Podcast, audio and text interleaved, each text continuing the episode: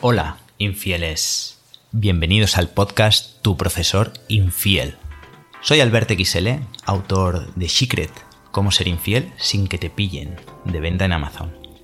Si no lo has hecho aún, suscríbete a este podcast y así no te perderás ningún episodio. Y tampoco ninguna historia de infidelidad real. Capítulo 2. ¿Cómo empezar a ser infiel? ¿Por dónde empezamos a ser infieles? Has decidido que quieres ser infiel, has decidido que quieres dar el paso, tienes los motivos, con lo cual es momento de avanzar. Lo primero de todo te recomiendo es que te planifiques, es decir, busca un día y una hora concretos. Este será tu momento infiel.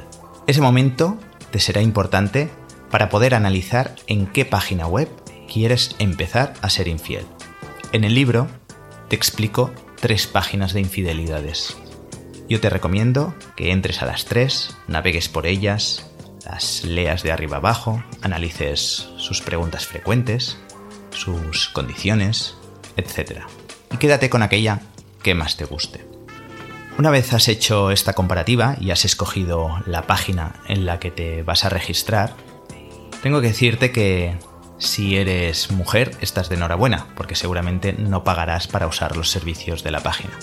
En cambio, si eres hombre, seguramente vas a tener que pagar.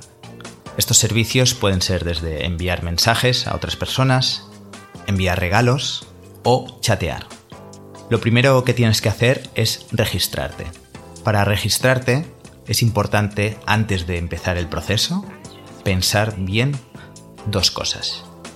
Las fotos que quieres subir tuyas. Y por otro lado, la descripción. Empecemos por las fotos. Las fotos que debes mostrar no deben ser a cara descubierta, con lo cual tienes dos opciones. O bien usar el editor fotográfico que tienen algunas de estas páginas, en el cual puedes añadirte una máscara, difuminar ciertas partes de tu cara y así pues no muestras todo tu rostro. Y la otra opción es buscar una fotografía en la que no se te vea, por ejemplo, la cara al completo. A lo mejor puedes mostrar una parte del cuerpo, las piernas, los brazos, el busto. Y por otra parte tienes la descripción. Súper importante. ¿Por qué? Porque la gente se va a fijar primero en la fotografía y en segundo lugar en la descripción. En la descripción tienes que describirte y tienes que poner lo que estás buscando. Esta descripción debe ser única y original y te ayudará mucho a que otras personas se fijen en tu perfil. Sé que no es fácil hablar de uno mismo, por eso no te registres hasta que tengas bien claro cómo te vas a describir, qué es lo que buscas y las fotografías que hayas elegido. También te recomiendo pensar mucho en las fotografías. Esto lo trataré en otro episodio, pero ten en cuenta que las fotografías no sean hechas en casa, que no sean en un entorno que se pueda reconocer o que no se muestre alguna pieza de ropa que también se te pueda reconocer. Y mucho menos tatuajes, eh, piercings y demás marcas en el cuerpo que sean exclusivamente tuyas. Una vez has completado el registro, genial, ya tienes un perfil en esa página. Ahora toca echar un vistazo a las otras personas que hay en la página. Tómate tu tiempo, porque hay muchos perfiles muy interesantes. Y vigila porque esto no es como ir al supermercado. Aquí estamos hablando de personas reales, con lo cual observa bien sus perfiles, léetelos bien y los añades a favoritos, todos aquellos que te interesen. Para encontrar perfiles puedes usar el buscador o el buscador avanzado que tienen la mayoría de páginas, en función de tus intereses. Una vez hayas seleccionado al menos 10 perfiles, ya puedes dar el siguiente paso, que es iniciar la conversación. Para iniciar la conversación, te recomiendo empezar con un par de perfiles, máximo tres. Entre uno y tres está bien. No pretendas iniciar conversación con 10 personas a la vez, porque te vas a volver loco o loca. Es posible que algunas personas no te respondan. Quizás han visto tu perfil y no les interesas. No pasa nada. Sigue probando. Date un tiempo, date margen y si no te responden, pues puedes iniciar conversación con otras personas, a ver si hay más suerte.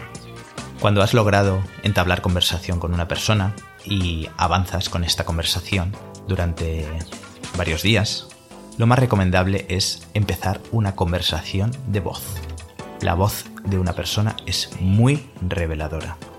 Te puede dar muchas pistas y mucha información sobre la persona. Escuchando su voz podrás distinguir el ritmo, el tono o el timbre, la intensidad, incluso el habla y el lenguaje. Esto te dará una idea de la persona con la que estás hablando. Pero vigila, no te enamores de una voz. El último paso, quizás el más importante, sería desvirtualizar, es decir, conocer a la persona en cuestión de manera física, presencial, en carne y hueso. Este paso es el que más cuesta, pero es el más divertido. Es comprobar si realmente ese feeling que hay con esa persona que hemos estado hablando sigue sucediendo en la vida real. Y lo que suceda en esta primera cita, pues ya es cosa vuestra. Espero haberte ayudado y espero que te haya gustado este segundo episodio. Suscríbete al podcast Tu Profesor Infiel y no te pierdas el siguiente, que será una historia de infidelidad real. Saludos, infieles.